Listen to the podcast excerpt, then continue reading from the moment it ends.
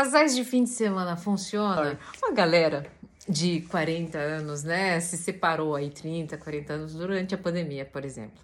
Entenderam, ficaram um tempo sozinhos, entenderam que é bacana ficar sozinho e fazer algumas pataquadas, né? Comer brócolis e soltar pãozinho, comer alho e ter mau hálito, né? Assistir a série sem ter que dividir controle remoto. Agora entendeu que merece algumas coisas que antes engolia em prol de uma relação. Calma.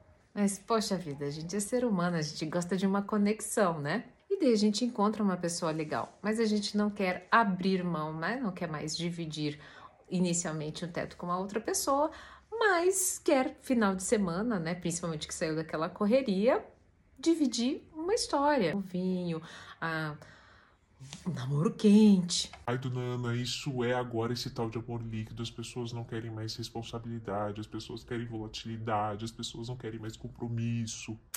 Olha, gente, eu não sei. Os taxistas também não queriam o Uber, mas alguns comportamentos, né, mudam. E vamos refletir? Muitos casais vivem uma intimidade de final de semana, né? Trabalham tanto durante a semana que nem se falam. Pior, né? Eles vivem mais em conflitos do que qualquer outra coisa. E quando saem, eles ficam onde? No celular. O fato é, o que, que eu vejo funcionar?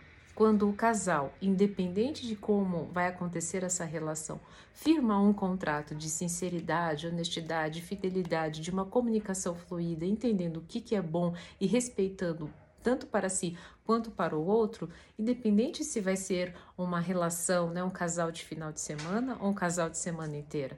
Quando isso é colocado, estipulado e respeitado, não tenha dúvida que vai funcionar.